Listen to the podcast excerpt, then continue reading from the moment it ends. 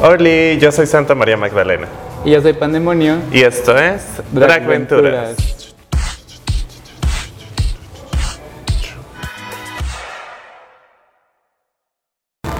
Hola. ¿Cómo estás? Muy bien, muy bien. ¿Y tú? Sí, muy bien también. Cuéntanos de qué, qué te inspiró el día de hoy. Hoy me inspiraron las criaturas nocturnas. Ay, ¿cómo? las polillas. ¿Y a ti? ¿Tú te ves como una criatura nocturna? también? Ajá, una criatura de madrugada. Yo me siento una criatura de madrugada. Y hoy vamos a hablarles de un tema muy importante. Hoy vamos a hacer la primera reseña en español de Dragula. Hasta donde sabemos. No, sí, no hay otra. O sí, ni modo. Vamos a Pónganlo hacer en la los comentarios. primera. ¿Qué es Dragula? Drácula es un reality show que se transmitía por internet o ya está en plataformas de streaming.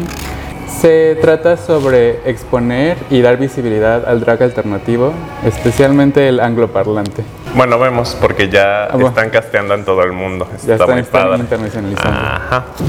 Eh, los principios que tiene este concurso están bien padres porque son el glamour, la inmundicia, La inmundicia. llaman, el filth, el horror El horror. y el punk, decían en la primera temporada. Ajá, Ajá, muy curioso. Pero sí, sí es muy punk. Está hosteado también. Está hosteado por este, dos grandes eh, drags alternativas, las Bullet Brothers, que son Suantula y ¿Glamora? ¿Sí es Glamora? No es Glamora, perdón. Mort. no, Las Bullet Brothers. las Bullet Brothers. Aquí el punto de lo que le vamos a hablar es de qué trata este concurso, porque sí, es un concurso de drags, como ya lo conocemos, el formato no tan parecido, porque no entran y dicen su frase, Ajá. ajá, sino que eh, las conocemos, hacen su reto que va orientado justamente a los principios que les platicábamos, y al final no hay un lip sync. Hay una exterminación. ¿En qué consisten las exterminaciones? Las exterminaciones eh, se basan en el principio que los, los concursantes tienen que mostrar qué tanto quieren estar en el programa, seguir en el programa y más que nada enfrentar sus miedos, mostrar su valentía. Entonces hacen eso a través de una serie de pruebas que pueden ser muy este, extremas, muy este, retadoras eh, o muy asqueantes. Entre las exterminaciones más populares que ha habido en el programa están este, enterrarse vivas en un ataúd, enterrarse agujas, tirarse de un avión, comer tripas, etcétera, etcétera. Eh, en general tienen que ver con el episodio, pero ese es el principio, que tienen que enfrentar sus miedos, de atreverse a enfrentar sus, a enfrentar sus miedos. Entonces, a mí lo que me resulta también muy curioso de Dragula, no muy curioso, muy importante, muy importante es que existen todos los tipos de drag y todos los tipos de performers. No está limitado como en otros lugares, donde solamente hay hombres cis, sino que tenemos mujeres trans, tenemos hombres, tenemos este Mujeres sí. mujeres cis, tenemos eh, personas no binarias, entonces hay de todo y para todos. Entonces, eh, lo importante también de este programa es que muestra justamente todo lo que no queremos ver. Queremos ocultar eh, las cosas que nos dan miedo, queremos eh, justamente mostrarnos como una persona, como un ejemplo a seguir. Ajá. Y en Dragula no es así. ¿Qué más nos puede ofrecer Dragula? En Dragula se hace en el drag en general. Queen, kings, monstruos, eh, queers, etc. No importa. Lo importante aquí en Dragula es mostrarte como eres, como un monstruo y este, basar tu drag en estos tres principios que mencionamos anteriormente. Son cuatro temporadas. La, Vamos en la cuatro. La cuarta temporada se está transmitiendo. Y de ahí han surgido muchas este, monstruos, monstras, monstruos, como Disasterina, Erika Clash, Beach Pudding, Landon Cider. Dali, tenemos a Saint, tenemos a um, Foxia Yue, tenemos a Ursula Mayor, o sea, hay como un rango muy grande de monstruos. Paren la prensa, interrumpimos su programación favorita porque tenemos un reportaje especial con el elenco de Rent de Arteac, Puebla. Hola, yo soy Santa María Magdalena Y yo soy Pandemonio. y les tenemos algunas preguntas. ¿A qué retos se ha enfrentado su producción al hacer Rent? Yo quiero preguntarles por qué es importante ver Rent hoy. ¿Cómo se sienten en, en su nuevo espacio? Uh, yo quiero saber cómo actores, actrices se sienten identificadas con el personaje que les tocó. Hola Dragventuras. Bueno, yo so- interpreto a Ángel y soy Luis Guillermo. Yo soy Ishoni Barranco e interpreto a Mimi. Y pues vamos a empezar a responder sus preguntas. Bueno, yo creo que un reto es del teatro musical, o sea, el teatro musical tiene demasiados retos, desde pues lo actoral, el cantar, el bailar, luego nos venimos al teatro donde está la utilería, la escenografía, la iluminación y juntarlo todo para que quede bien, creo que eso es un gran, gran reto del teatro y del teatro musical un poco más. Y la segunda pregunta que nos hicieron es por qué es importante pues venir a ver Rent eh, pues en esta época a pesar de que ya tiene mucho tiempo que salió. Pues creo que hemos platicado toda la producción y es un- es justo ahora en la pandemia es un momento muy importante porque pues no sabemos si vamos a vivir al otro día. Entonces creo que el mensaje que tiene más importante Rent es que no hay más que hoy. Entonces pues creo que por eso tienen que venir a ver todos Rent aparte de que se la van a pasar padrísimo. Es una obra llena de emoción de amor de tristeza también y creo que tiene mensajes muy bonitos y que estaría padrísimo que pudieran venir a verla. Hola, Dragventuras. Yo soy Martín, eh, soy vagabundo, eh, también soy papá de una de las personajes principales, eh, también soy policía. Pues en el espacio nos sentimos apapachados, muy acobijados. La neta es de que es esta nueva disposición del teatro eh, es muy padre porque son diferentes frentes y pues también la producción, la escenografía se presta a que podamos jugar mucho, mucho con el espacio. Está muy, muy, muy, muy padre. Yo me llamo Alonso. A mí me encanta mucho porque yo hago tres personajes y eh, la dualidad de cada persona- personaje es padrísima y, me encanta estar atrás del escenario, como, como transicionar de, de personaje a personaje y, y he aprendido muchísimo con lo que estoy, lo que estamos haciendo. Bye. Hola Dragventuras, mi nombre es Cristian Hernández y bueno, bienvenidas comadres al Teatro Arteac. Estoy muy contento de que entren aquí a nuestra casa y bueno, solo para invitar a todo su público, viernes y sábados a las 8 de la noche y domingos a las 6 de la tarde, boletos por boletia.com o una hora antes de cada función. Y muchísimas gracias y los espero muy pronto y las espero muy pronto, ¿eh? Gracias. Vamos en la cuarta temporada, pero también tuvimos La Resurrección.